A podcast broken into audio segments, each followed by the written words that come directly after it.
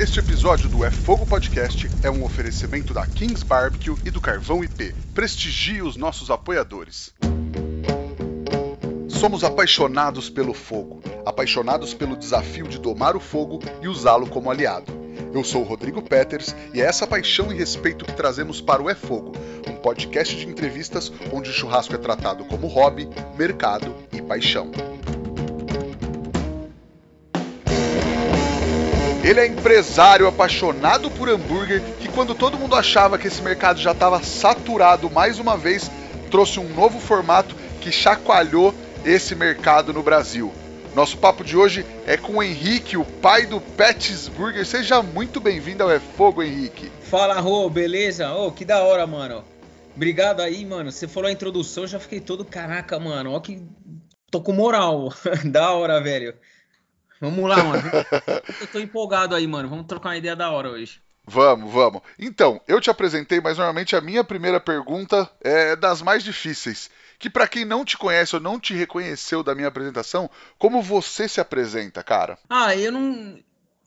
Eu não tenho, sei lá, essa pergunta é difícil mesmo, porque eu não fico treinando como eu, eu me apresento, mas normalmente eu falo que eu sou papai do Pets mesmo. Eu falo, pô, tem uma hamburgueria lá em São Paulo, uma portinha e tenho o sonho de um dia ser ter várias portinhas aí, mas no Pets não tem CEO, não tem, né, essas coisas de esses cargos gourmetizados, né, cara? Eu sou um do o, o idealizador, o né, que desenhava, que sonhava e sou o papai da marca, assim, né? Vamos dizer, porque o Greg, meu sócio, ele é o papai das receitas. Legal, legal.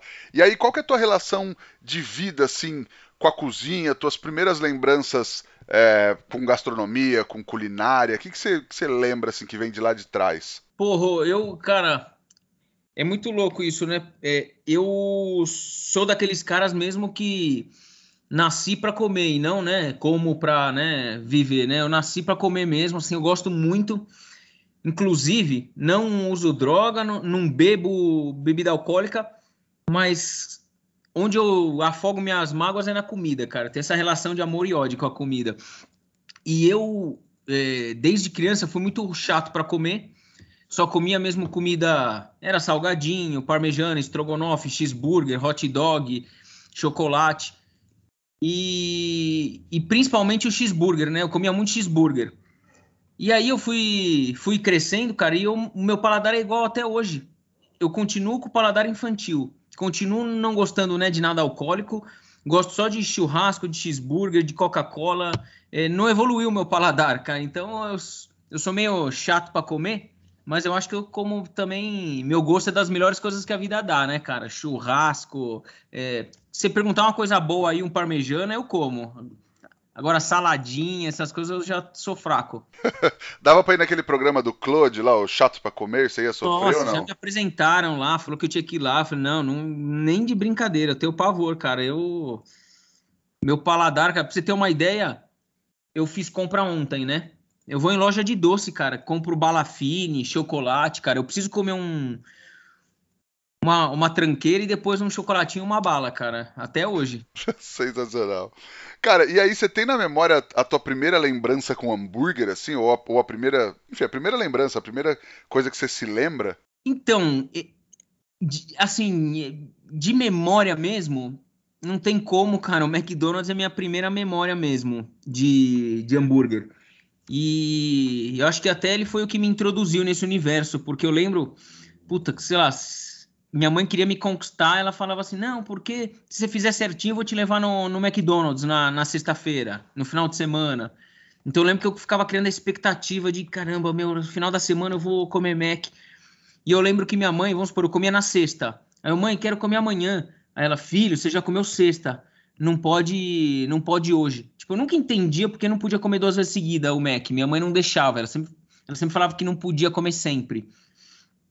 Por isso até que o vou, ele nasce muito desse pensamento, né, de pô, eu amo o Mac, quero comer todo dia, porque não posso, então vou fazer uma vou fazer esse burguinho, mas um burguinho com carne fresca, queijo fresco, para eu poder comer mais vezes. Show.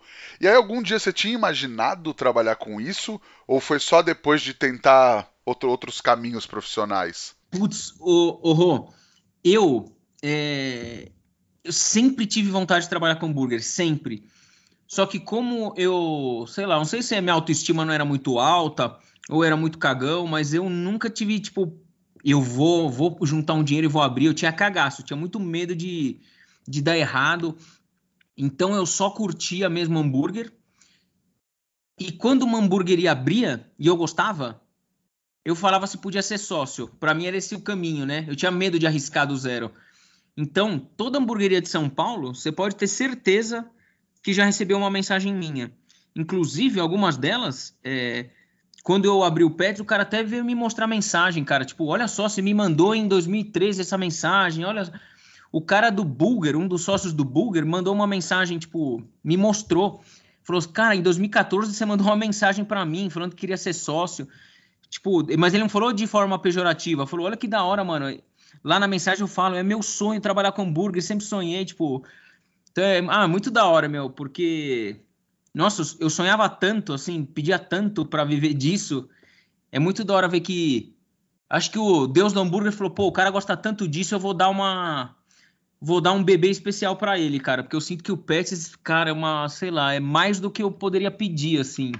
Eu sinto que é um. Nossa, sei lá, cara, eu sinto que eu tenho o novo McDonald's, sabe?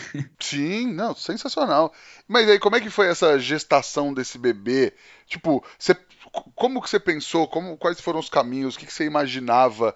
É, você chegou a pensar em algum outro tipo de formato assim? Ou o que vinha na sua cabeça, o caminho era esse mesmo? Putz, oh, oh, o caminho era esse, cara. Eu sempre sonhei com esse caminho. O, como eu pensava, né? O raciocínio. A galera às vezes vê o Pets e também não imagina, tem muito estudo, né? Apesar de ter paixão, mas, cara, tipo, eu arrebentei no estudo. Mas, basicamente, qual que era a minha ideia? Eu, como amante de hambúrguer, se você pegar a linha do tempo do hambúrguer, no início ali, quando nasceu, quando eu falo nasceu o hambúrguer, eu não estou discutindo quem inventou a carne moída, né? Senão começa aquela polêmica. Ah, o cara falou merda, foram os tártaros, outro, ah, foi hambúrguer, não quero não quero entrar nessa treta. Sim, tem, tem essa treta, né? É, quem inventou o hambúrguer da maneira como a gente conhece, né, com Coca-Cola, batata frita, né, o, como fast food, é, né, a, a carne moída no pão e no queijo, é, foi mais ou menos nos anos 20 ali nos Estados Unidos, né? E, e na época, quando foi idealizado essa proposta, a ideia do hambúrguer perfeito era quando o pão, a carne e o queijo eram fatias similares de tamanho, né? A ideia era meio que dar uma mordida e você ter um equilíbrio de sabor na boca, sentir tudo de maneira proporcional. E, e, esse, e esse conceito, que é o historicamente é considerado o conceito mais importante, que foi o início de algo que virou gigantesco, né? Virou, inclusive, tem especialista gastronômico que fala que foi a comida que mais moldou a sociedade moderna, né? O, o hambúrguer.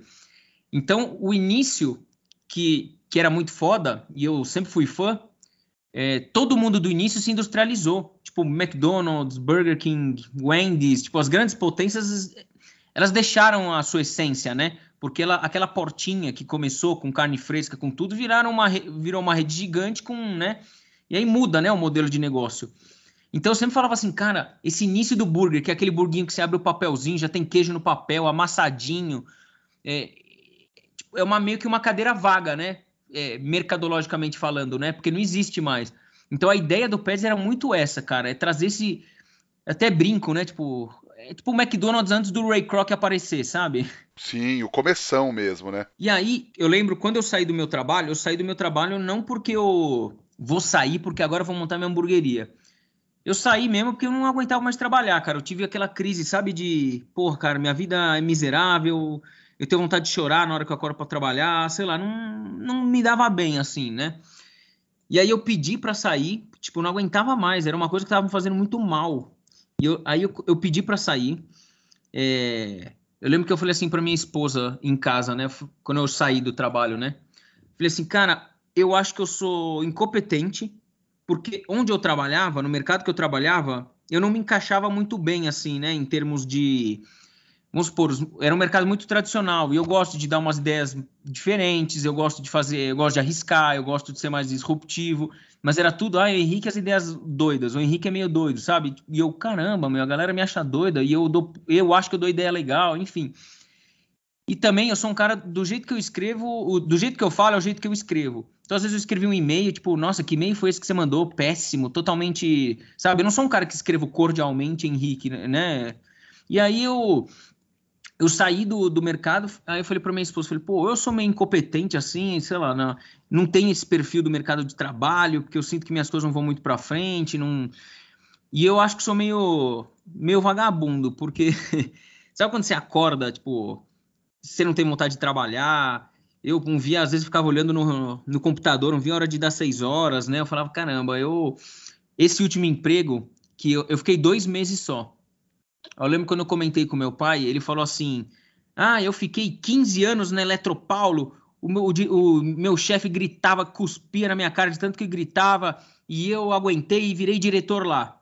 E eu, pô, e eu com dois meses, né? Porque minha chefe tava brigando comigo, eu saí, né? Aí eu me sentia meio, sei lá, falei, cara, acho que sou geração mimimi, não sei, não gosto muito do. Não sei, não gosto muito do trabalho. Eu tinha essa sensação. E aí, o, eu tenho um irmão que é rapper. Opa, grande Fábio Braza. Opa, ele, ele mesmo. e ele, meu, ele tem uma música que chama O Chamado. Que, é, que basicamente fala, tipo, onde, onde seu olho brilha, né, mano? O que te faz ficar acordado de madrugada? Onde tá a, o teu, né, meu, a tua paixão, assim, o que faz sua vida valer a pena. E aí, meu, eu tava escutando uma música dele, sei lá, uns 20 dias, assim, um mês depois que tinha saído, tava escutando uma música dele, aí, que era essa daí, né? Eu falei, caramba, meu, meu chamado é burger, cara. É, é a única coisa na vida que, tipo, eu mando muito. Quando eu falo eu mando muito é porque eu sou ruim de estudar, não gosto, né? Tipo, a aula, sempre fui péssimo aluno, mas, pô, se fosse para falar de hambúrguer, eu ia, eu passava a madrugada em claro, eu assistia, tipo, é uma coisa que eu vou além, sabe? É uma coisa que eu misturo mesmo o trabalho e lazer, né? Eu sinto que eu não tá pesado para mim. E aí eu falei assim, caramba, eu vou trabalhar com hambúrguer. Só que como eu também tinha medo, né? Tipo, eu só tinha 40 mil reais, Rô. Então eu falei assim, cara, não, não tem como eu abrir uma hamburgueria com 40 mil reais. Mas, cara, se eu trabalhar, enfim, se eu, porra, trabalhar de chapeiro numa hamburgueria que eu gosto, ou se eu, se eu tiver trabalhando de alguma maneira, pode ser, sei lá, alguma hamburgueria que tenha marketing é, e que eu goste também. Não preciso ganhar o que eu ganhava no mercado de trabalho, mas eu vou ser feliz. Eu tinha até uma conhecida minha que ela largou tudo, tinha um puta salário, ela amava cavalo e ela, ela, tava, ela começou a cuidar de cavalo.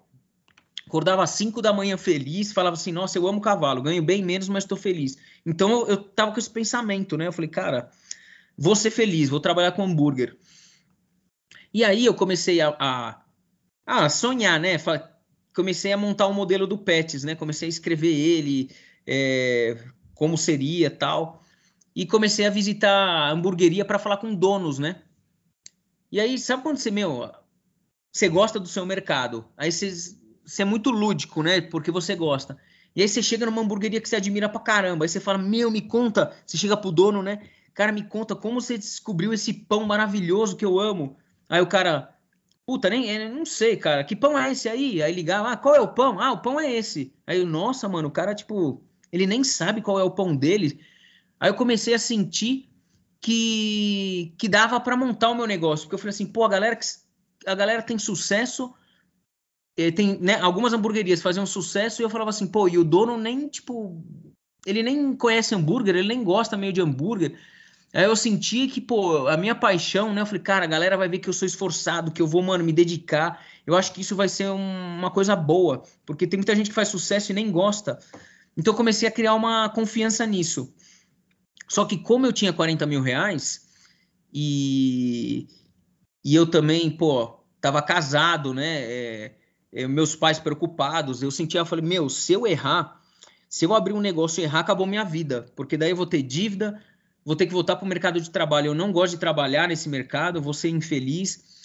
Então eu senti um peso muito forte, assim, de meu, é tudo ou nada. Ou eu estrago a minha vida, ou eu, eu vou ser feliz. Então, eu, eu lembro, eu já contei isso algumas vezes. Eu lembro que eu pensava, Rô, que era tipo, eu tenho um alvo, né, que é abrir uma hamburgueria e dar certo, e eu tenho uma arma com uma bala. E eu tô, sei lá, vai, eu tô, eu tô a uma distância de 100 metros desse alvo. Se eu der o tiro agora e eu errar, fudeu, acabou minha vida, perdi, né? Então falei assim, mano, eu vou estudar, vou estudar igual um camelo e fazer a coisa mais da hora do mundo pra quando eu chegar pertinho, né? Ou seja, cada dia de estudo eu dava um, um passo mais, é, um passo à frente em direção ao alvo. A ideia era, meu, eu só atirar quando tivesse com a arma grudada no alvo. É claro, mesmo assim, você conta com um monte de coisas. Às vezes você estuda pra caramba e não dá certo também, né? É muito difícil. O mercado, sim, ele, sim. né? Ele não te dá nenhum tipo de segurança nesse sentido, né? Ele é totalmente abrupto. Então, mas eu estudei muito. E aí, como eu trabalhei, eu trabalhei muito tempo em shopping, né? Então eu tinha muito acesso a estudo de tendências do varejo, mudanças comportamentais do mundo. É, teve uma rede que eu trabalhei de shopping que ela pagava uma empresa que chama WGSN. A WGSN é a maior previsora de tendências do mundo. E eu tinha muito acesso a relatórios da WGSN, o que estava acontecendo no mundo, para onde ia tal. Então eu comecei a pegar tudo isso que eu tinha de estudo e comecei a estudar, porque uma coisa eu aprendi em shopping. É, toma cuidado para o que você for montar ser algo que vai ser relevante por muito tempo. Porque às vezes você monta um negócio achando que é uma tendência e na verdade é uma onda, né? Então, por exemplo, é, tem a onda, a moda e a tendência, né? A onda é tudo aquilo que sobe e desce muito rápido. Né? É, o, o melhor exemplo, acho que é a paleta mexicana. Galera, puta, paleta mexicana, tendência. Subiu, desceu, acabou tudo. A moda, ela, ela vem, ela perdura mais um pouco, né? Só que ela tem uma data de validade. Eu acho que aqui em São Paulo um bom exemplo é o hot dog gourmet. Eu acho que eu já vi umas duas, três ondas do hot dog gourmet. Ele vem, ele fica um bom tempo, só que depois, se você olhar agora, já quase que não tem mais. E a tendência ela vem para ficar, né?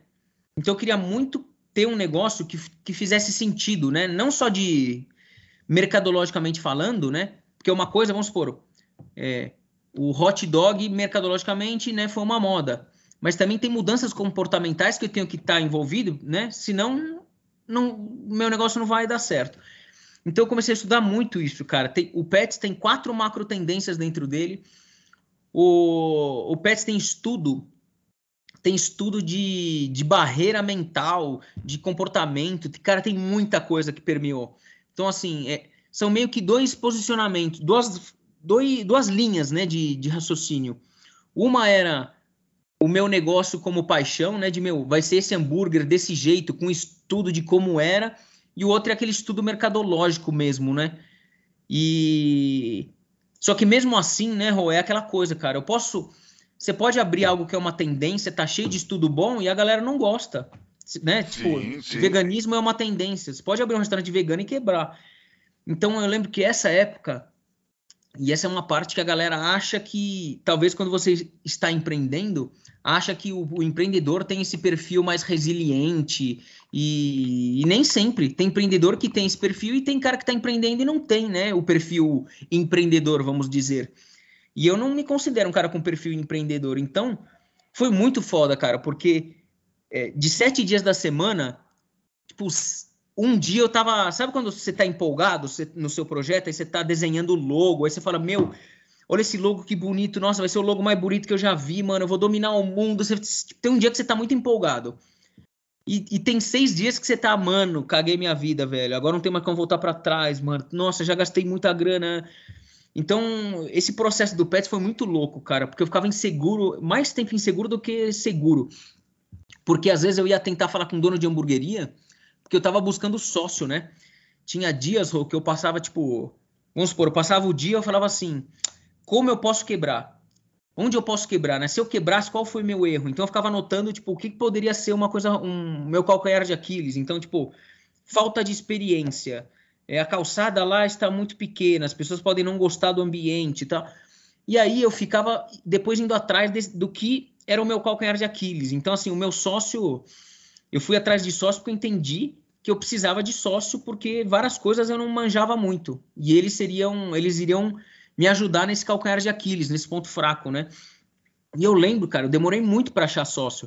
Eu mandei mensagem, cara, para nossa, acho que eu mandei para quase todas as hamburguerias de São Paulo. Eu mandei mensagem para youtuber, mandei mensagem para todo mundo. É... A maioria, assim, não respondeu. Ou, por exemplo, é, o cara falava, ah, vem aqui, troca uma ideia. Aí eu chegava, só que eu tinha um projeto pronto, eu tinha um negócio legal para mostrar. Só que às vezes o cara falava assim, puta, olha, vem um playboy querendo, sei lá. Eu tinha essa percepção, que às vezes o cara falava assim, ah, mais um playboy querendo montar uma hamburgueria. E aí o cara, sabe quando ele me tratava bem, mas ele não tava ele não tava me dando muita moral, sabe? Do tipo, o que, que você quer? Ah, não, é. Olha, monta uma padaria que é melhor, cara. Não monta hamburgueria que você vai se fuder. Eu falei, pô, mas ele nem viu, já tá. Nem viu meu projeto, já, já falou que eu vou montar uma padaria. Eu lembro de um, um cara que falou assim para mim, um dono de uma hamburgueria.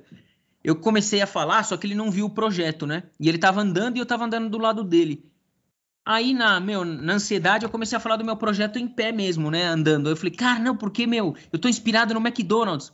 Aí eu lembro que ele falou assim: Meu, posso te dar uma dica? Não fala do McDonald's que você vai se queimar. A galera não gosta desse tipo, isso aí é mó queima tal. Então, eu, às vezes eu voltava para casa falando assim, mano, será que eu vou fazer uma merda muito grande, assim? É, como a gente dá várias cabeçadas, né? Da, da, tem mais coisa que dá errado do que dá certo também, né? Nessa, nesse caminho antes de abrir, né? Então foi muito louco, cara. Quando minha mãe também, tipo, filho, tô preocupada com você. Aí você fala, pô, se mãe tá preocupada, fudeu, cara. Porque mãe tem sexto sentido, né? Se a mãe fala para levar um casaquinho, mano, se você não levar, vai nevar. Então, né, meu? Total. Então passa muita insegurança na cabeça, cara. E vou, só pra um. Eu tô vendo que eu tô falando pra cacete, né? Fica à vontade, cara. Mas eu lembro, tipo, a última coisa, assim, né, desse caminho. Eu tinha 40 mil reais, né? E aí eu fiz um estudo, eu falei, cara, dá para montar um negócio com, com pouco. Aí eu pedi 20 mil emprestado para minha esposa. Só que aí, esse, esses 60 mil que eu tinha, meu, não ia dar para pagar tudo. Aí eu falei, caramba, eu tenho que pegar mais uns 20 mil. Aí eu peguei 20 mil com a minha madrinha. Aí expliquei para ela, tal. É... Aí, no finalzinho, antes de abrir, faltando uns quatro meses, eu vi que não ia dar também. Aí eu falei, caramba, mano, eu vou ter que pedir, mano. Aí eu pedi 20 mil pra minha mãe. E minha mãe ficou, ficou meio. Filho, tô um pouco preocupada com você. É, como você vai pagar todo esse pessoal? É, não sei se eu vou te emprestar, porque eu tô, preciso entender. Aí, meu, me chamou, deu aquele chá de cadeira lá, mas mãe é mãe, né? Só faz um sustinho e empresta, né? E só que eu ficava muito assim também de, cara, como eu vou pagar esse pessoal, cara? É, que eu peguei 60 mil, né, emprestado, né? Foi 20, 20, 20. E eu ficava, tipo, sei lá, meu, se der um BO, eu acho que eu vou pegar o um avião e vou fugir, mano, porque eu não sei mais como eu vou pagar todo mundo. Então, assim, tem muita insegurança, né? E até hoje tem muita insegurança em relação ao negócio, mas é, é aquela coisa, né, cara? Quando você, ama muito a sua marca, né? Às vezes não precisa nem amar muito o que você faz. Porque o Pets, vamos supor, eu amo hambúrguer. Mas, pô, tem, às vezes fica dois meses que eu nem consigo trabalhar com hambúrguer. Às vezes é quebrou a coifa, tem que quebrou a chave do negócio, né? Às vezes você não trabalha com o que você gosta, né? Você faz coisas que você não gosta. Mas quando você acredita muito na sua marca, no seu propósito, assim, você vai a, além, né? Mas não é fácil, não, meu. É aquela coisa, né? Não, não vive só dias alegres, né, cara? Às vezes você vive períodos de muita insegurança e ansiedade, cara. Tanto que essa ansiedade que eu criei no começo eu comecei a não conseguir dormir, eu tinha dificuldade de dormir e tal. Até hoje eu tenho isso. Então foram coisas do começo do Pets, de antes de abrir, que, que até hoje eu não, não consegui ainda controlar. Total. Como diria o poeta Alexandre Magno, o chorão, dias de luta, dias de glória, né? É, mano, essa é foda. Essa frase é foda. O, como é que é o. O, o sofrimento lapida o prazer, né? Nossa, é verdade, cara.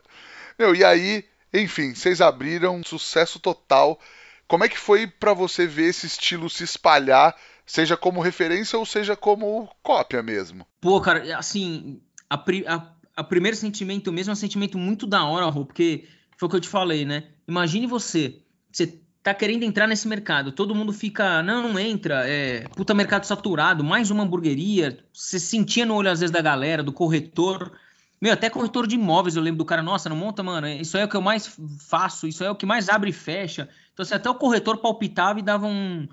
jogava uma energia negativa, né? Eu, aí eu ficava assim, cara, foi tanta insegurança, tanta, tipo, preocupação e tanta, caramba, será mesmo que não tem espaço? Eu, eu enxergava sem emoção, né? Porque você fica brigando razão e emoção. É, com a razão, eu, imagine, eu olhava o mercado como é, commodity, não como saturado, né? Porque tinha muita hamburgueria, mas muita hamburgueria é tudo igual. Tipo, eu ia nas hamburguerias, eu lembro que eu, eu mordia, eu falava assim, pô, esse, cão, esse pãozinho é casa vitoriana, esse queijo é do fulano de tal, essa carne eu já sei de onde é, né? Eram poucos fornecedores para muitas hamburguerias, e a maioria nesse estilo gourmet. Então, assim, era faltava conceitos novos, faltava acho que muita coisa, né? E até as receitas muito parecidas, né? Todo mundo tinha uma versão, entre aspas, gourmet do cheddar McMelt. Todo mundo tinha cebola caramelizada com não sei o quê. Muito, tudo muito parecido, né? E, e o, o máximo que eu sentia, assim, era o cara dava uma tematizada na, na hamburgueria dele. Era hamburgueria gourmet, só que do Star Wars. Então ele meio que, tipo, era o, era o mesmo burger, só que o pão era preto, sabe? Mas era muito pouco, tipo, você tem que conceituar mais, falta muito conceito, não adianta, tipo, matemática, né? Tem, tem mais coisa, né? E quando chegava muito, como você falou, né? Às vezes eu já, já comentei aqui bastante sobre conceito. Conceito não é tema. Às vezes o conceito do cara é a minha hamburgueria tema de rock, que é o, acho que é o que mais tem. Rock e filme do Tarantino, personagem do Tarantino. Ah, o meu tem três quadros na parede e o hambúrguer tem o nome dos personagens, ou das músicas, ou das bandas e tal. Vai muito além disso, né, cara? Muito, cara. Co conceito. Eu lembro quando eu tava montando o Pets, a minha métrica para montar o Pets foi assim. É, a minha métrica não, o meu, o meu modo de, de desenvolver, né? Meu planejamento. Falei assim, o que, que tem um negócio? Desmiucei tudo que tinha num negócio. Então, assim, o que, que tem num negócio? Ah, tem que ter um conceito tem que ter um posicionamento, tem que ter um, né, vamos falar agora de coisas mais de, de detalhes aí, tem que ter uma arquitetura legal, tem que ter um uniforme foda, uma embalagem foda, uma... enfim, tem 100, mais de 100 itens aí para você montar o seu negócio, né? E aí eu falei assim, cara, tudo que for trabalhar, vou trabalhar para ser o melhor. Então assim, conceito. Eu parava e falava assim, tá, como vai ser o melhor conceito? Então eu ficava estudando, conceito, basicamente, é tudo aquilo que o brother passa pro outro, né? Então, tipo, sei lá, eu lembro, você vai numa hamburgueria, aí você volta, você fala, mano, você fala pro brother, mano, você tem que ir num pico que eu fui. Você chega lá e o teto é azul. Enfim, o que ele passa pro brother é conceito. Então eu falei assim, cara, vou conceituar pra cacete. Eu quero dar uma chuva de conceito para quando o cara sair do Pets, pelo menos 10 coisas ele passa para frente. Nem que ele passe três para frente, mas ele vai passar alguma coisa que era igual eu em hamburgueria, cara. Eu ia em um monte de hamburgueria, mas eu não falava, tipo, pro meu amigo, mano, fui numa hamburgueria, você precisa ir. Porque era, tipo, não tinha muito conceito, então assim, não tinha muita coisa para eu falar, passar adiante. O máximo que eu passava adiante era aquilo que eu falei, do tipo, ah, meu, tem um pão preto, tipo, Darth Vader, tipo, mas não era um conceito ainda tão da hora, né? Então o Pets, cara, ele é extremamente conceituado, cara. Se você for ver, né? A galera falava muito, tipo, ô, oh, você senta na calçada, mano, é tipo um Mac só que fresco, ou você, ah, você come dentro da sacolinha, ou a sacolinha tá escrito rasgue aqui, você rasga a sacola e come ali. Nossa, tem um aposentado, tipo, até o seu G virou conceito lá. Então, é, é muita coisa, né, que, que trouxe, né? Tem uma história, né? Tem um, um valor que você quer passar, tem algo que, que aconteceu já na história do, do mundo, né, que a gente está trazendo, tem muita coisa nesse sentido, né? Pô, tem um arco dourado em toda a loja do Pets, que é uma referência ao, Mac, que é o Arcos Dourados. O tijolinho branco na parede do Pets é uma referência ao White Castle, que era um castelinho branco. Então, assim, tem muita, tem muito conceito. Então, o cara chega lá e ele, meu, toma uma chuva de conceito. E é muito isso, né, cara, de você trabalhar um negócio igual, eu tava falando de conceito. É, posicionamento idem, né? Falei, qual é o meu posicionamento?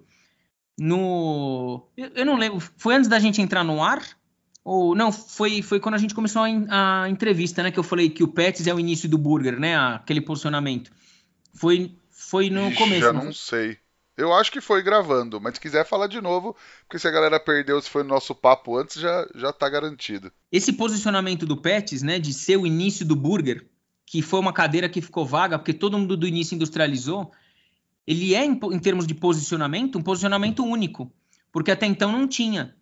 Então, assim, às vezes você se posiciona de um modo, né, que você fala, pô, tem o melhor burger da cidade. Só que você, na mente do consumidor, quando ele vai ter a tomada de decisão, que prateleira você tá? Será que você tá numa prateleira sozinho, que é sua? Ou será que você tá numa prateleira cheia de tubarão? Não sei se, se você já ouviu falar, é, mas a H2O, quando ela entrou no mercado, foi muito foda. Ela, ela, ela era um refrigerante, né? E aí ela foi no mercado, foi lá na gôndola do supermercado fazer um estudo, chegou no refrigerante, é, Coca-Cola, Fanta, Guaraná, Pepsi. Porra, só tem tubarão aqui. Como é que eu vou ficar aqui no meio? Ninguém vai me comprar. Aí ela foi na gôndola de água, que era uma gôndola separada, né? Água, água, água, água com gás. Poxa, é aqui que eu vou ficar. Você imagina uma. Olha o posicionamento da H2O que foda. Água levemente gaseificada. No meio de água, ela era uma água diferenciada. Ela veio com essa pegada de ser uma água saudável, que aliás não tinha muita saudabilidade, não. Era uma bomba calórica também. Mas ela, uma garrafinha verde no meio de um monte de garrafa incolor. Porra, ela surfou uma puta onda foda, ela se posicionou muito bem. Ela não tava na prateleira, né, na mente do consumidor, quero, um, quero tomar um refri. Ele, a H2O não tava naquela prateleira, era quero tomar uma aguinha diferente. Então, depois de um ano, né, os refrigerantes se incomodaram é, com ela lá, entraram na justiça e depois de um ano a H2O perdeu e voltou a ser refrigerante, voltou para a gôndola de refrigerante. Só que em um ano ela ganhou mercado e se posicionou muito bem na mente do consumidor. Então, olha a importância de um posicionamento certo. Não adianta você ter um produto foda, conceito foda, e, e que prateleira você tá, né, na cabeça do consumidor. Então é muito isso, cara, é estudar todos esses detalhes, porque isso influencia muito. Sensacional, cara. E muito legal você falar isso de da galera, o que o cara vai passar para frente, o que ele vai falar pro amigo. Porque no meu no meu restaurante o negócio quando a gente começou era muito restrito eu falava, não é para todo mundo, mas vai ter o cara que vai falar assim pro amigo: "Cara, eu fui num lugar que você precisa ir lá porque é a tua cara você vai amar". E aí é isso que o cara passa, né? E é esse cara que vai lá e vai gostar pra caramba também. E a galera gostou pra caramba do Pets tanto que tem pets pelo Brasil inteiro aí, né? Acho que virou um negócio muita referência, muita cópia. Como é que vocês encaram isso? O então, é, é verdade, né? Eu acho que você fez a pergunta até esqueci. É muito tipo, eu fico feliz por isso que eu falo, pô, cara, eu achava sei lá, eu tinha, achava que não ia dar certo de um mercado que eu amo, um mercado que, assim, se, se tivesse um mercado para eu poder trabalhar e ser realizado e fazer minha vida valer a pena, tipo, eu, eu, morrer falando assim, nossa, valeu a pena a minha passagem, seria trabalhando com hambúrguer. Poder sentir que, mano, a gente tá fazendo uma história no hambúrguer, fala, caralho, a gente mudou a linha do tempo do hambúrguer no Brasil aqui, que da hora. Mano, isso é uma sensação muito foda, assim, é...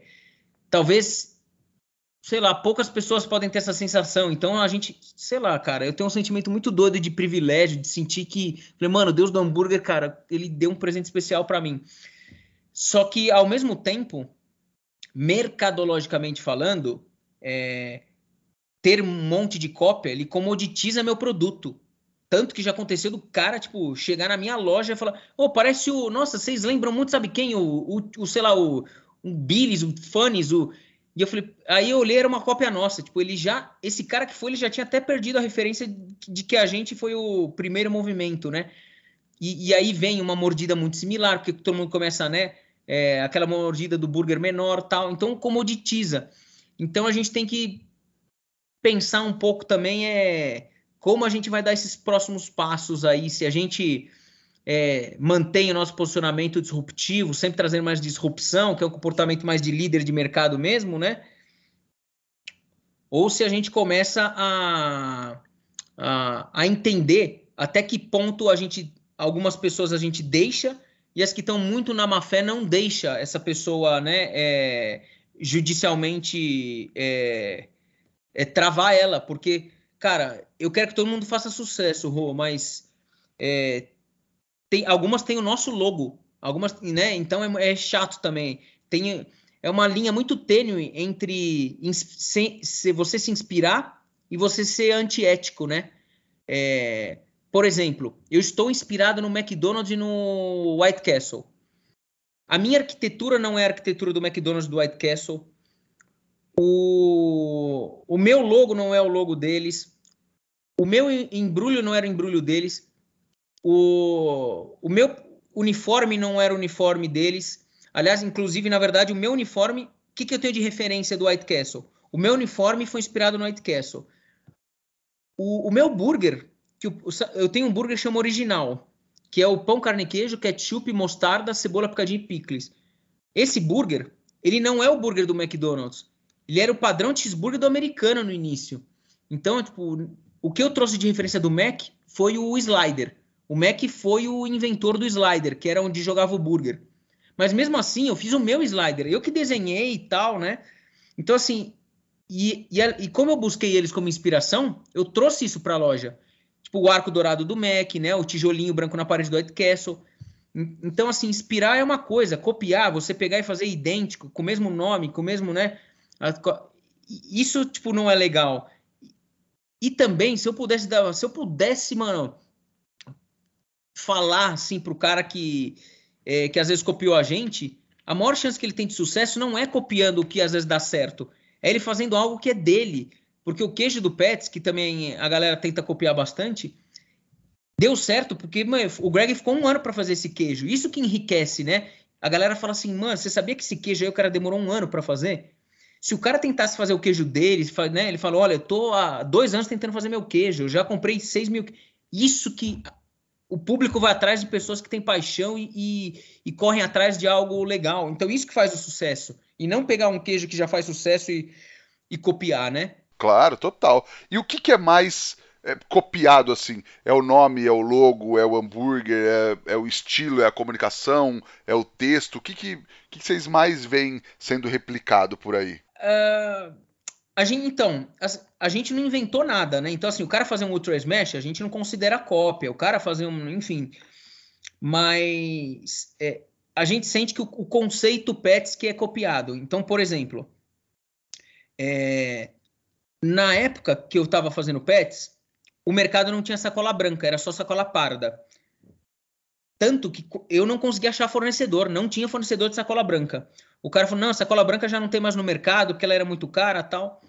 Eu tive que fazer um contrato Rô, com um fornecedor, onde eu me comprometia a comprar todo o rolo branco dele. E aí ele comprou o rolo branco para fazer a bag para mim. E a bag branca era o triplo do preço da parda quando eu comecei. Então a gente vê hoje, tipo, a bag branca voltou com tudo. Inclusive a bag, a bag branca já está no mesmo preço da parda. Ela tá, tipo, já, já voltou a ter um preço legal. É, a, o, os nomes pequenos, né? Então a gente vê muito Jimmys, James, Billys, Charles, é, né? A gente vê o nome pequenininho, o Hamburgers and Fries, né? o, o, esse estilo, né? Nomes curtos é, mascotes no, no logo, mordendo burguinho, é, o burger menor mesmo, não necessariamente sendo True Smash, é, um cardápio similar ao nosso, uniforme, essa pegada old school, né, esse conceito né, do início, ele está sendo tá muito em alta, né? Show.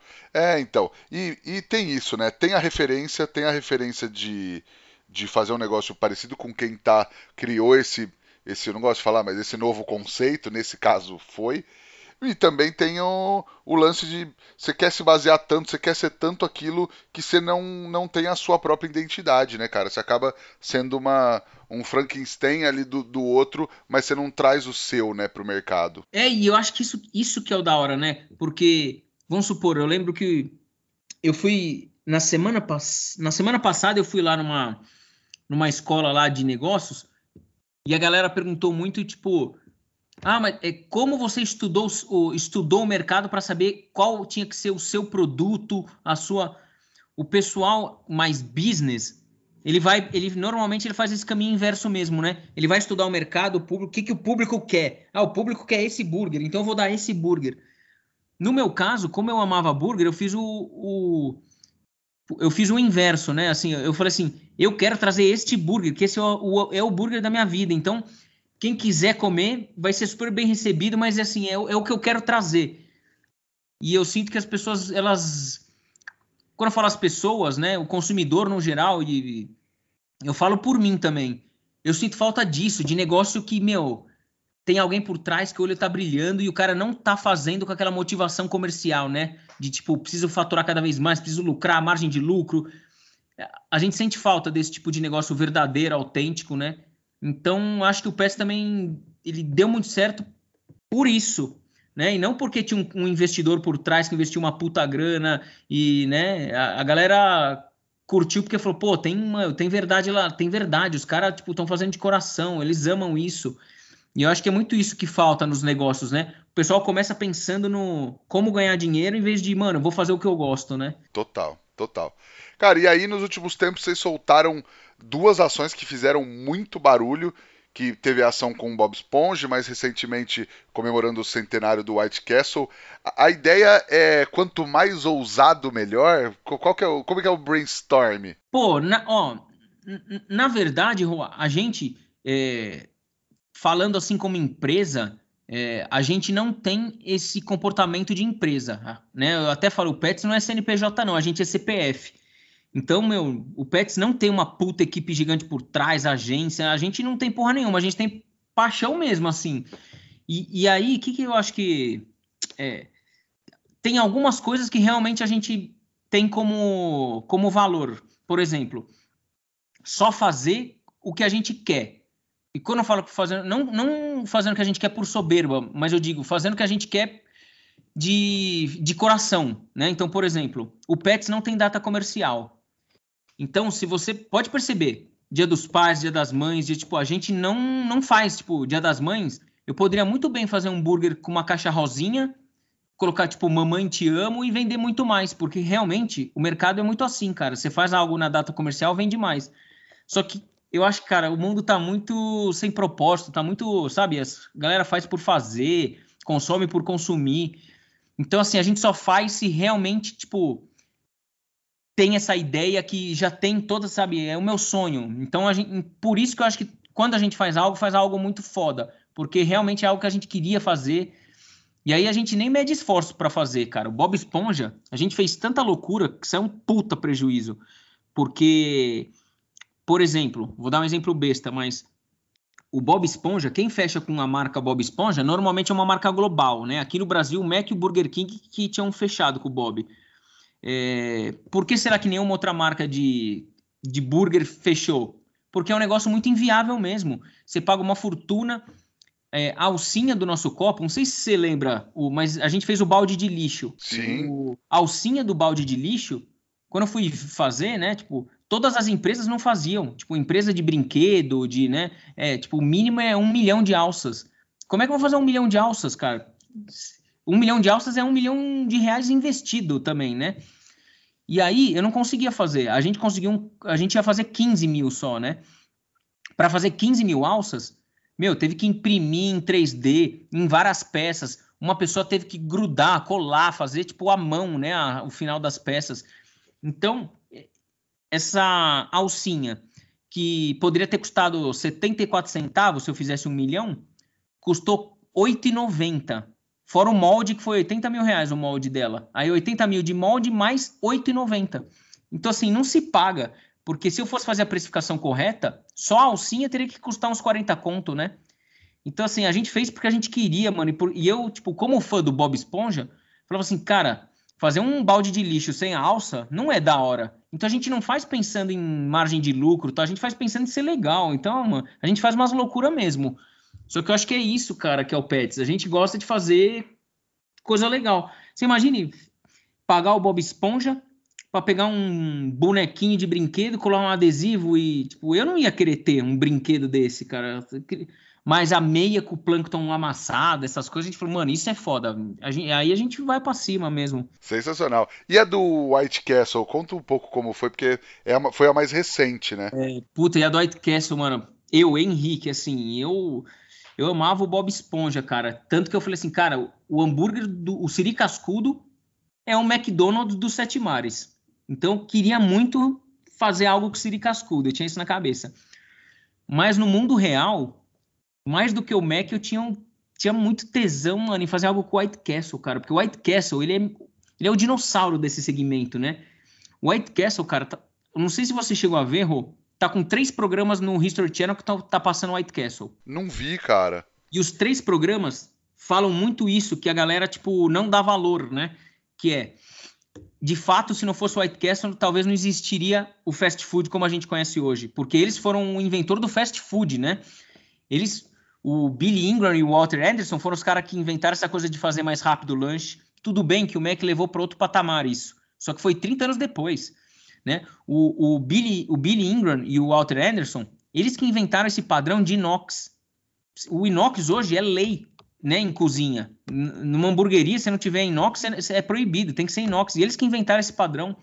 É, a, a, bebida, quando eles inventaram o slider, eles que definiram que tipo, ia se comer com, com a Coca-Cola. A Coca-Cola estava nascendo nessa época. Então, assim, a, a Coca hoje, ela tá grudada com o fast food, né? Ela é uma prima irmã do hambúrguer por causa do White Castle, né? Então, eles são muito foda. Eles foram a primeira hamburgueria a vender um bilhão de burgers no mundo, né? A revista Time elegeu o White Castle como o hambúrguer mais influente de todos os tempos. E assim, eu eu sou um cara que eu vejo dessa maneira o White Castle, né? Eu vejo, eu valorizo esse pioneirismo deles, né? Aqui no Brasil a gente nem sabe quem, quem é. Ó, pra você ver como a gente não é comercial, Rô. Meu sonho era fazer algo com o White Castle e eu sabia que ninguém. Eu falei assim, cara, ninguém vai comprar, porque ninguém nem vai saber o que é. é mas eu queria muito, porque você vê, né? Tipo, nasceu mesmo o desejo genuíno da gente, né? De cara, seria um. Eu que amo hambúrguer, eu falava assim, cara, se eu, se eu fizer algo com o White Castle, pode me enterrar, que eu já tipo, minha vida já valeu a pena. E aí, cara, ficava mandando mensagem no LinkedIn, enchendo o saco deles, cara, é meu sonho, vocês vão ver, eu amo vocês. E aí, cara, foi tanta conversa, tanta conversa. O Pets tinha dois meses quando eu mandei a primeira mensagem. Que a, a gente foi criando amizade, eu com a CMO deles. E, tipo, vamos supor, na pandemia, meu, ela chegava a mandar mensagem para mim: Oi, tudo bem, Henrique? Nossa, como tá seus pais? Como tá sua família? Estão bem de saúde? E aí foi criando uma amizade, cara, e aí eu senti que ela falou, pô, quer saber, meu, esse cara merece, se ele fizer algo com o Whitecast, ele vai fazer bem feito, ele vai orgulhar a marca, sabe? Ele vai sentir que, que foi muito assim, cara, porque a gente não é comercial, né? Eu não sou um cara comercial do tipo, pago X, pago, tipo, a gente negocia muito mal, só que a gente acaba fazendo coisas legais porque eu acho que a galera entende que a gente tá fazendo de coração, né? Vê que não tem essa motivação comercial, né? O White Castle, meu, eu montei vitrine do White Castle. Tipo, você vai na loja, o cara vai te explicar a história do White Castle, meu funcionário, sabe? A gente, pô, a gente se dedicou muito para passar a mensagem do White Castle, porque ele merece ser reconhecido, cara. Nos Estados Unidos ele é reconhecido, só aqui no Brasil que a galera não tem ainda essa, esse nível de história, né? A gente pegou a história do hambúrguer muito quase 30 anos depois que o hambúrguer nasceu, né? Então a gente é uma geração que pegou meio que do Mac para cima, né? Então, eu acho legal reverberar isso, cara. A história precisa ser respeitada, né? Eu gosto de história. Então, o White Castle, cara, era tipo. Cara, o White Castle para mim nunca vai. Nada vai superar ele. Eu zerei a vida mesmo. Nunca, eu tenho certeza que nunca. Nada no Pets vai superar isso, cara. E se eu pudesse, tipo. Eu queria muito que todo mundo experimentasse, porque eu acho que foi o maior presente que. Sei lá, que acho que foi o maior presente que uma hamburgueria poderia dar para alguém que curte hambúrguer, porque a gente recriou as embalagens do início. Tipo, você tá comendo um combo que o cara comia 100 anos atrás. A gente, a gente conseguiu uma liberação do White Castle de usar a logomarca deles na nossa embalagem. E você ter uma ideia da, de como foi difícil isso, foi a primeira vez na história deles, em 100 anos, que eles permitiram que uma outra marca de comida usasse a logomarca deles eles não. Não é uma coisa que pode, né? Ainda mais para o americano. O americano tem essa coisa da marca, né? De proteger a marca. A marca não pode estar em outro lugar. Né? Eles têm um guide de marca muito forte. Então, ele, assim, ele foi muito da hora, cara, eles permitirem isso, porque eles entenderam que eu queria contar essa história, né? Do início do burger. O meu copo é o copo do início deles, a bag é a bag do início deles. Então, assim, puta, tá muito foda esse combinho, velho. Tá Sabe, eu queria que o cara sentisse aquele gostinho centenário comendo esse burger, é isso. Inclusive a Coca KS, que, é, que vai nesse combo, para dar essa experiência do início também. O nosso copinho, não sei se você chegou a ver, mas ele, ele vem escrito que é, Coca, é servindo, né, Slider e Coca-Cola, servindo desde 1921. Esse adesivinho que tem no copo é o adesivo que tem no copo do White Castle. É como se fosse um segundo logo deles porque a história com a Coca é tão forte que virou um item no copo. Tá escrito no copo isso. A gente conseguiu trazer o mesmo, o mesmo carimbo que eles usam no nosso copo. Justamente para contar essa história. Então, assim, tá muito da hora. Tá muito. Ah, cara, tá, tá muito assim, sério. Eu sou suspeito para falar, né, Rô? Mas tá muita homenagem, assim, tá muito de arrepiar. Mas esse tá rolando ainda, né? Do White Castle, nesse momento, ainda tá rolando. Tá, a, a, gente chegou, meu, chegou a acabar o burger. A gente não imaginava que, que a galera ia abraçar tanto. É, aí a gente chegou a ficar sem embalagem, só que voltou na semana passada. E vai até dezembro o contrato. E eu, meu, esse contrato aí vai ser uma vez na minha vida.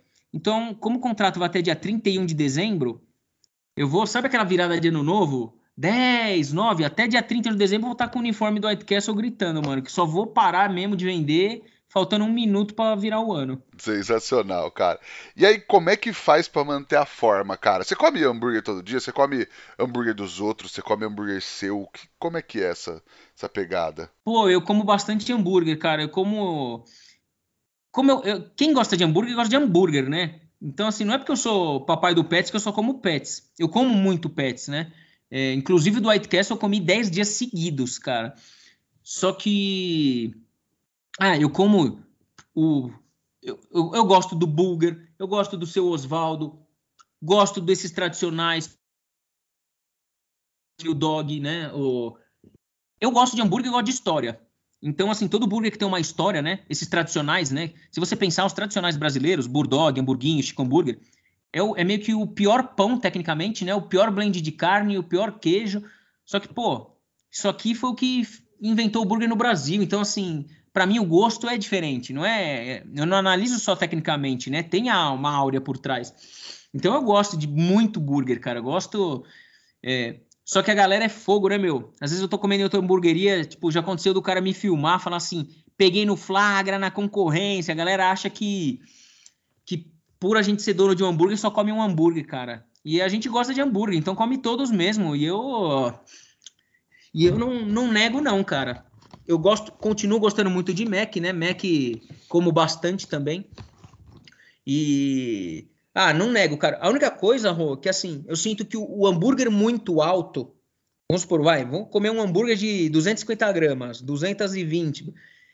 É um hambúrguer que eu não como, esse eu como menos, como uma vez por mês, duas vezes por mês. Agora, o burguinho do, do Pets é um que eu consigo comer, tipo, três, quatro vezes na semana, né? É um hambúrguer que eu tenho mais vontade, assim, pro dia a dia. Ah, legal, cara. E aí, a gente já estava conversando há alguns meses, né, para marcar essa gravação, e na época que você me disse que ia dar uma parada, precisava dar uma desacelerada, inclusive eu preciso agradecer aqui uma menção honrosa ao Arthur Fumes e ao, e ao Fabrício do Hambúrguer Perfeito, que eu troquei ideia com eles, que a gente estava fazendo, acho que em maio, o mês do hambúrguer, eu falei com várias pessoas, falei, putz, queria muito falar com o Henrique, e aí acho que o Arthur falou, pô, ele é meu amigo tal, vou mandar mensagem para ele, o o Fabrício também falou, ah, vou trocar uma ideia com ele. E daí a gente falou, você falou, putz, cara, eu preciso dar uma desacelerada, não, não, não tá legal tal. E aí, como é que foi isso para você, cara? Porque todo mundo valoriza muito isso de ser workaholic, de não dormir, de não descansar e tal, não ter hora para nada, mas não vê o que pode causar, o que, que, o, que o corpo e a mente precisa de um descanso, né, cara? O, aliás, eu lembro que o Arthur e o Fabrício, eu lembro da, os dois mandaram mensagem mesmo. no, no WhatsApp lá.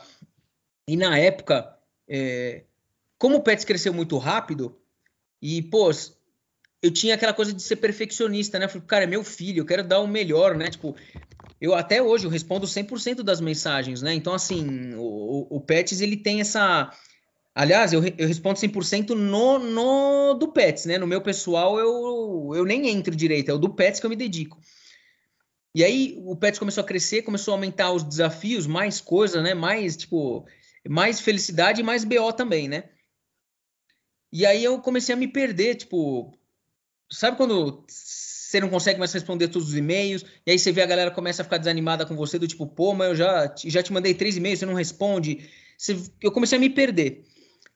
E muita ação do Pets, se, enfim, a gente crescendo sem parar eu não vendo minha família, acho que isso me adoeceu muito também. Você sentir que você não é um mais um bom filho, um bom neto, né, um bom irmão. Você...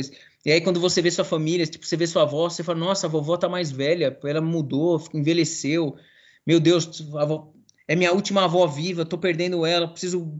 Você começa a, sabe, a se, a se cobrar em valores que você não tá fazendo do jeito certo. E, e no Pets, eu lembro que eu comecei começou o corpo. é uma coisa, cara, uma coisa que eu aprendi e eu, se eu pudesse, sei lá, ajudar alguém que tá passando por isso, eu falo. O corpo dá o sinal, e quando o corpo dá o sinal, você tem que respeitar o sinal do seu corpo. Porque ele foi dando vários sinais por muitos meses, tipo, o olho tremendo sem parar. Sabe aquele, aquela tremidinha do, na pálpebra que você falou, opa, tá tremendo. É estresse. O, minha mão, tipo, estourava. Aí ficava, tipo, nasciam umas bolhazinhas e essas bolhazinhas depois, tipo, descascavam é, eu tinha muita dor de estômago, tipo, dava, chamava gastrite nervosa, tipo, é uma dor, cara, não conseguia nem dormir quando dava, e era por causa de estresse. Então, assim, é, o corpo vai dando vários sinais e, e, quando você vai negligenciando, ele vai aumentando, né, vai piorando, vai aparecendo um outro, né, começa com uma coisa, daqui a pouco duas, daqui a pouco três, e aí eu comecei a ter essa coisa de, de falta de, um pouquinho de falta de ar, um pouquinho de, ficava um pouco nervoso, vamos supor, Sabe quando você tá mandando aquele e-mail, tipo, 11, 11h59 o cara me envia até meio-dia. Então eu estava sempre em cima nos prazos. Aí eu tô enviando e-mail desesperado. Aí daqui a pouco vê uma mensagem tipo, Henrique, cadê você no call?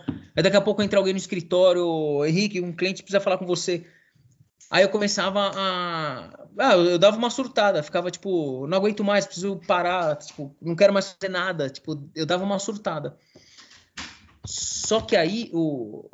quando acontecia isso, eu ficava também com um pouco de falta de ar. Só que eu negligenciei também isso. Às vezes, né, aí eu meio dava uma respirada, jogava uma água, ficava no banheiro um pouco. E aí eu acho que eu comecei a associar tarefas a pessoas. Então, quando eu via muita gente, eu começava a passar mal também. E aí, cara, tipo, teve um dia que eu, eu simplesmente cheguei em casa e foi numa reunião que eu mandei mensagem pro cara. Eu falei assim: Meu, tem como você reservar uma salinha para nós? Eu falar rapidinho. Tô meio assim de. Tô meio desanimado hoje, não queria falar com muita gente. Só que o cara não. Acho que ele não me levou a sério, ou não, talvez não entendeu que eu tava, tipo, tava mal de verdade, né? Ele esqueceu, e aí eu cheguei no, na empresa do cara, toquei a campainha lá, ele mandava mensagem, ele não me recebia. Aí quando a mulher abriu a porta da empresa, sabe aquela empresa que, tipo, é um galpão, é tudo aberto? Aí quando abriu, mano, tava lotado de gente, a galera já, tipo, opa, Henrique, você... Meu, começou, começou a me dar uma falta de ar, cara, que eu vi muita gente, que e eu não queria ver ninguém, tava com um sentimento muito de, tipo, quero ficar sozinho. Tava difícil eu continuar, né, a, a ver pessoas. E aí eu, meu, deu uma surtada, tipo, não sei como, mas eu consegui fazer a reunião. Mas eu fiquei mal. Época, na hora que a mulher abriu a porta, eu cheguei a pensar em, tipo, sair correndo, sabe? Eu falei assim, cara, não vou. Porque eu não, sei lá, eu não queria enfrentar toda essa galera. Aí quando eu voltei para casa, Aí eu voltei, tipo, fora da casinha. Voltei, falei pra minha esposa, falei assim, não quero mais trabalhar, cara, tô de saco cheio, eu vou morrer. É, porque quando vem essa falta de ar, Rô, depois eu entendi que, tipo, essa falta de ar não ia me matar. Era uma crise de pânico, de ansiedade. Só que quando ela vem, é um sentimento muito ruim, cara. Eu não sei explicar, mas você fica mal. Eu achava que podia estar tendo um infarto. Você fica muito mal, não sei lá, um sentimento meio ruim. E aí, quando eu cheguei em casa, eu falei assim: não quero mais, não quero mais sair de casa, tô de saco cheio e tal. Eu fiquei 15 dias em casa, não queria ver ninguém. Eu lembro que eu, eu fiquei meio, de, meio deprimido, assim, tipo. E aí minha esposa falava assim: Meu, eu respeito você ficar aí no sofá, mas vai fazer um exercício para ver se melhora. Eu não queria fazer o exercício, porque, tipo, eu falava assim: Meu, vou pegar uma roupa para descer, depois eu vou ver alguém no elevador, o cara vai falar comigo. Tipo, eu não queria, tipo, ver pessoas, sabe? Eu peguei um trauma assim. Então, foi muito difícil, cara, porque eu fui muito permissivo, né? Eu não sabia falar não para nada, fui aceitando tudo, e aí chegou onde chegou. E eu não me escutei, não escutei meu corpo. E aí até hoje, Rô, eu tô tipo.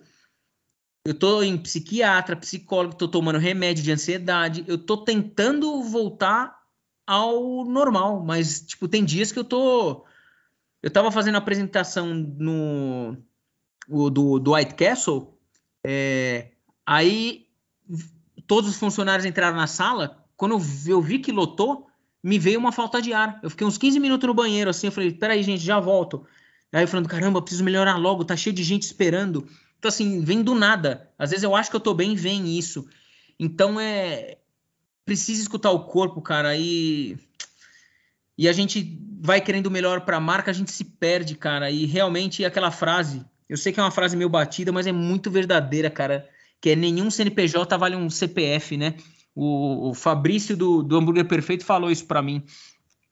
Então, eu tô tentando, é, tipo, aprender. Se eu falar hoje que eu tô bem, não tô. Eu tô feliz porque veio White Castle tudo, mas é uma coisa química, maior que eu. Às vezes vem do nada essa, né, essa uma vontade de não ver ninguém, ou você fica triste do nada. É, eu, eu tô lutando e, e eu entendi que eu preciso realmente criar uma agenda para mim e fazer as coisas que eu gosto mais. Por exemplo, é, eu, eu amo muito atender na loja. Eu, eu gosto muito de falar no Instagram e responder a galera. Só que eu fui distanciando dessas funções, né? Então, assim, eu, eu preciso preparar a empresa para ter mais estrutura e mais pessoas treinadas e preparadas para eu poder, tipo, atender um dia, uns dois dias na semana na loja, sem me preocupar. Porque hoje, como a empresa cresceu muito, ainda não sabe, não dá para se você largar uma coisa vai vai explodir uma bomba na outra.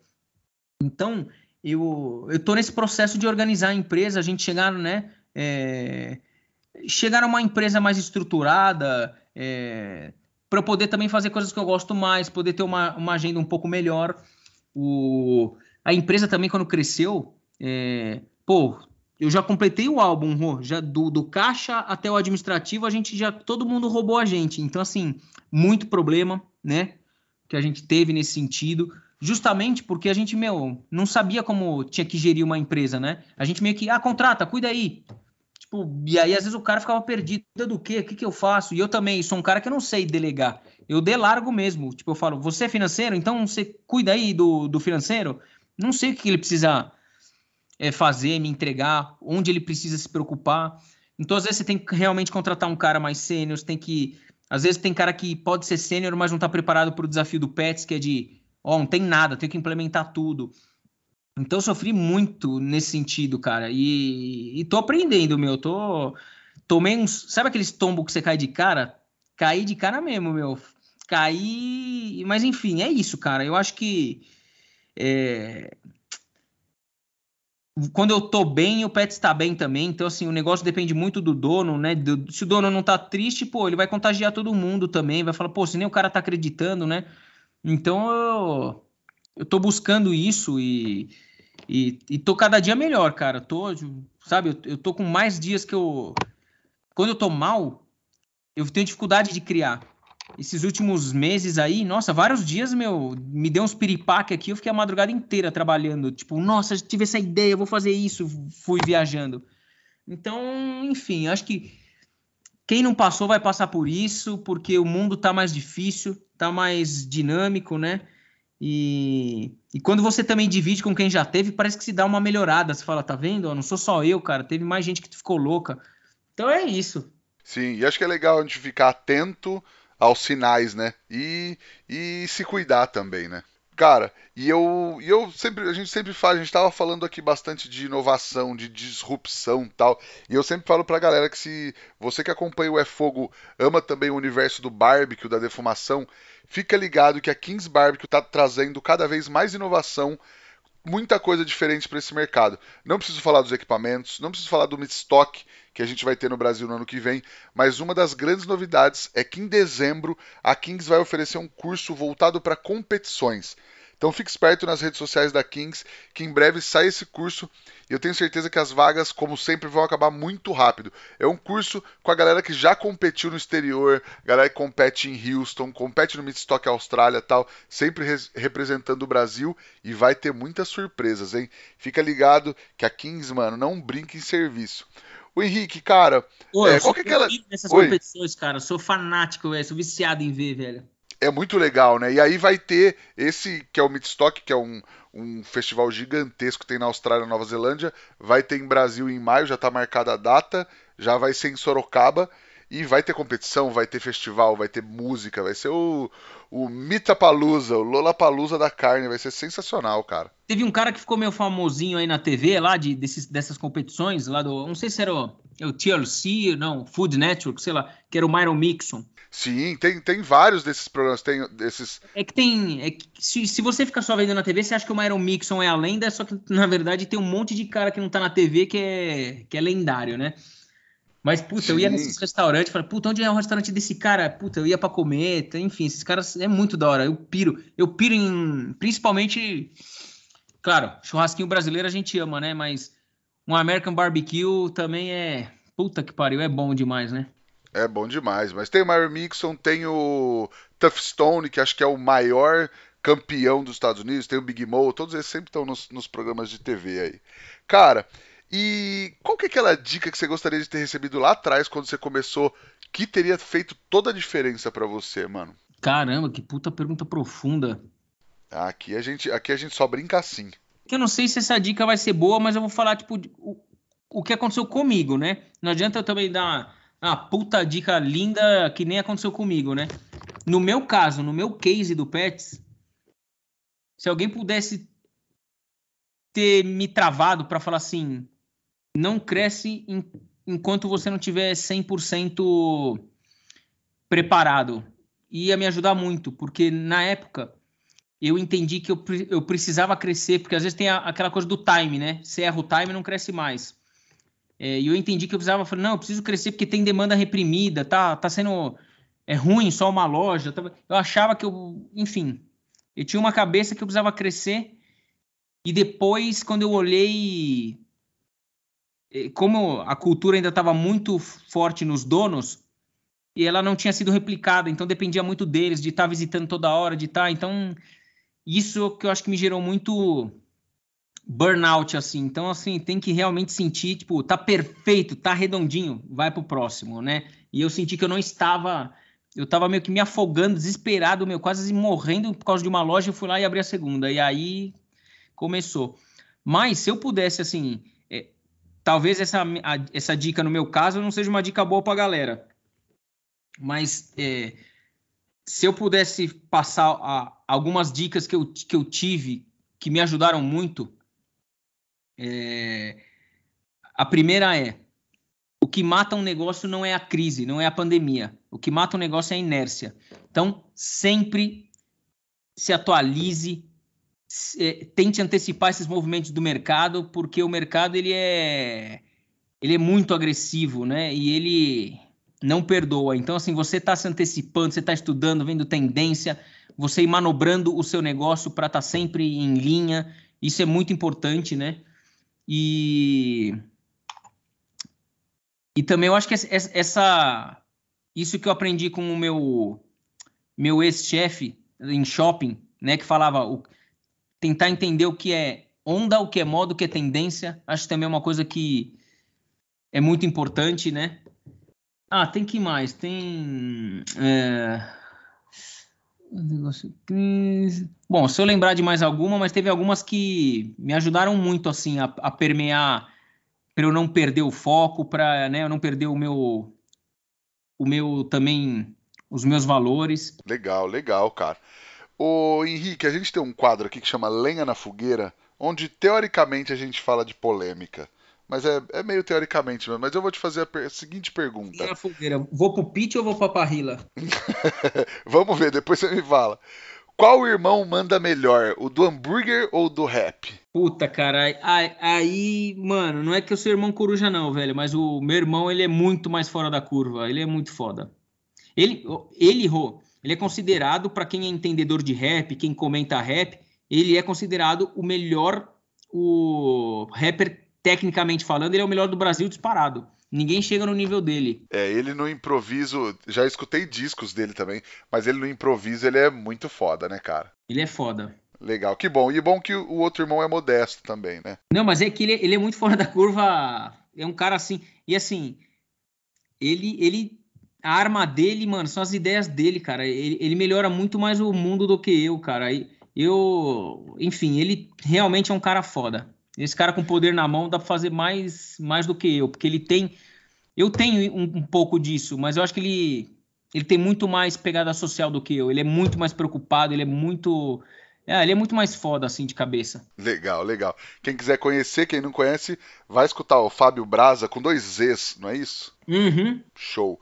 E, cara, agora a gente vai para nossa pergunta de um milhão de reais, que transforma todo mundo em poeta aqui no podcast. O que o fogo significa para você, Henrique? Caralho, mano. É, cara. Puta merda. Galera já deve ter respondido cada brisa, né? É, mas eu acho que o legal é vir, vir da onde vem mesmo. Tipo, tem brisa, tem, tem emoção, tem tudo, cara. Ah, cara, é. Vou, vou, também, vou também ser meio poético aí, cara, porque eu acho que não dá pra, pra negar isso, não, cara. É, não valorizar o fogo como como acho que ele deve ser valorizado, é negligenciar a história, né, cara? O fogo mudou a, a humanidade para sempre, né, cara? Então ele é um divisor. Eu ia falar divisor de águas, mas ficou meio estranho, né? Ele é um divisor de da porra, né, cara?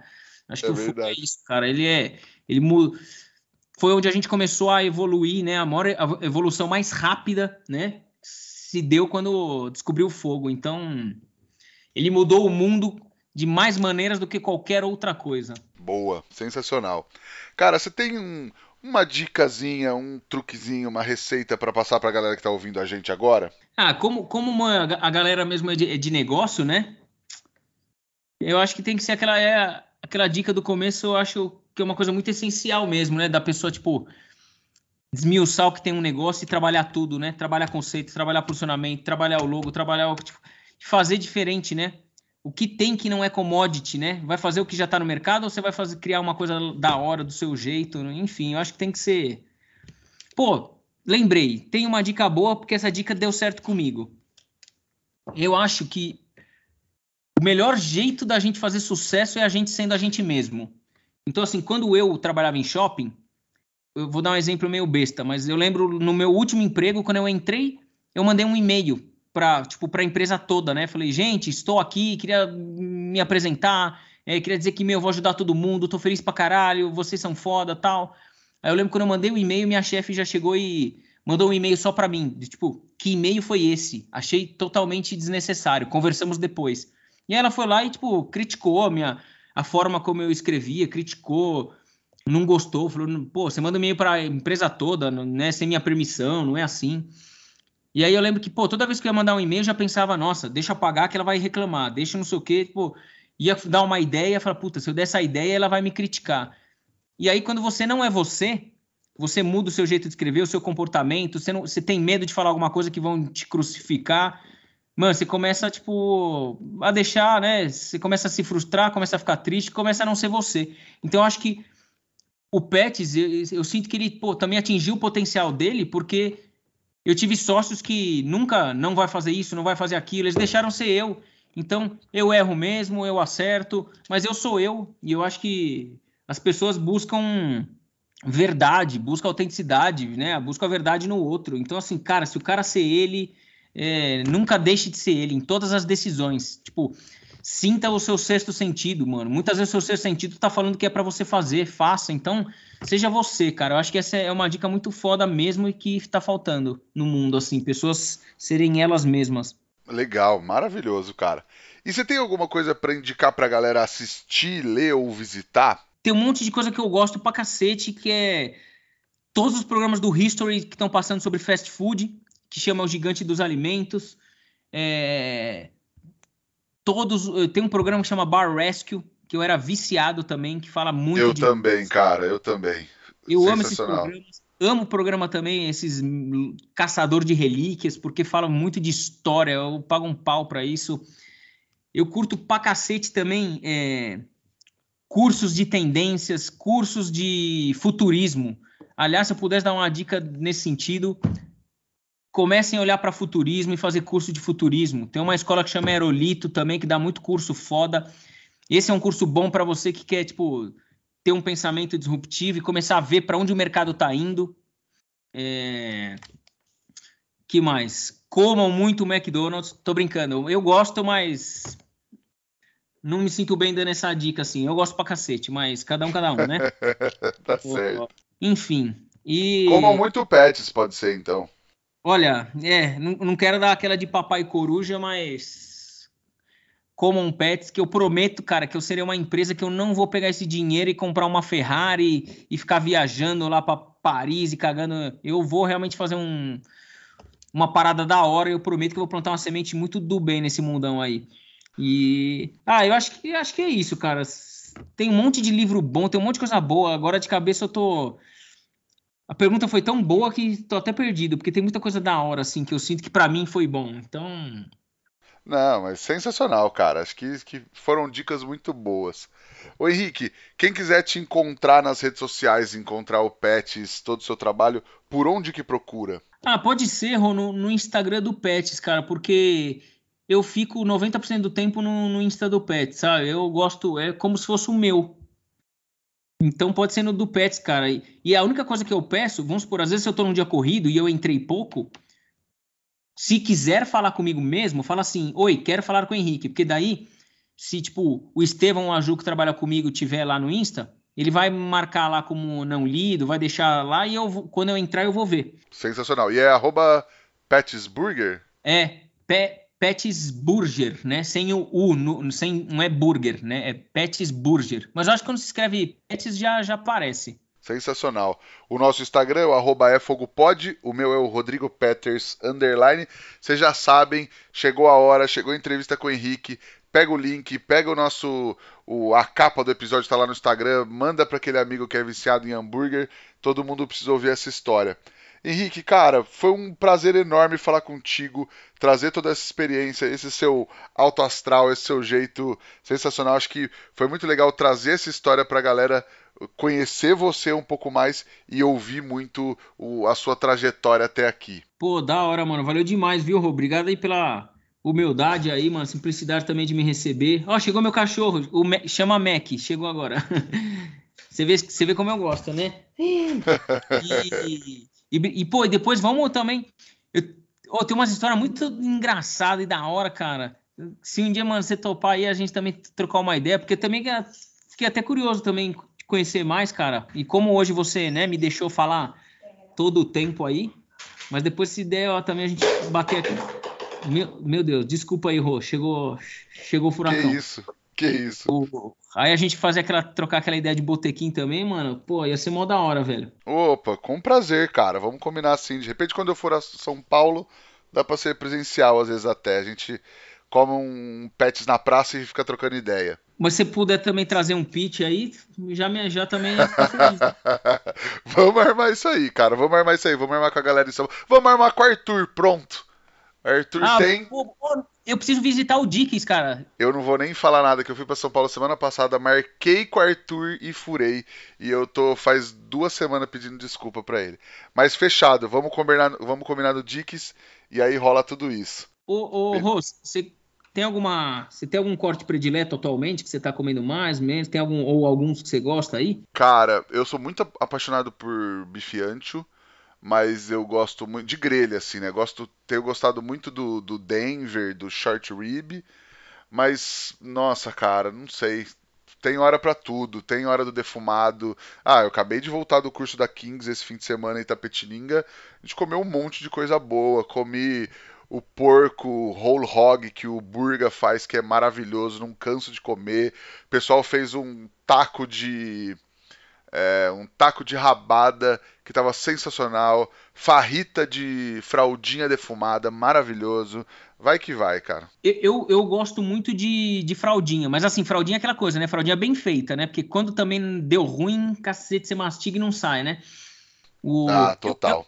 Eu, eu, fui, Rô, num, eu fui num evento em Brasília, e aí, mano, eu, eu fui comer num lugar lá de churrasco.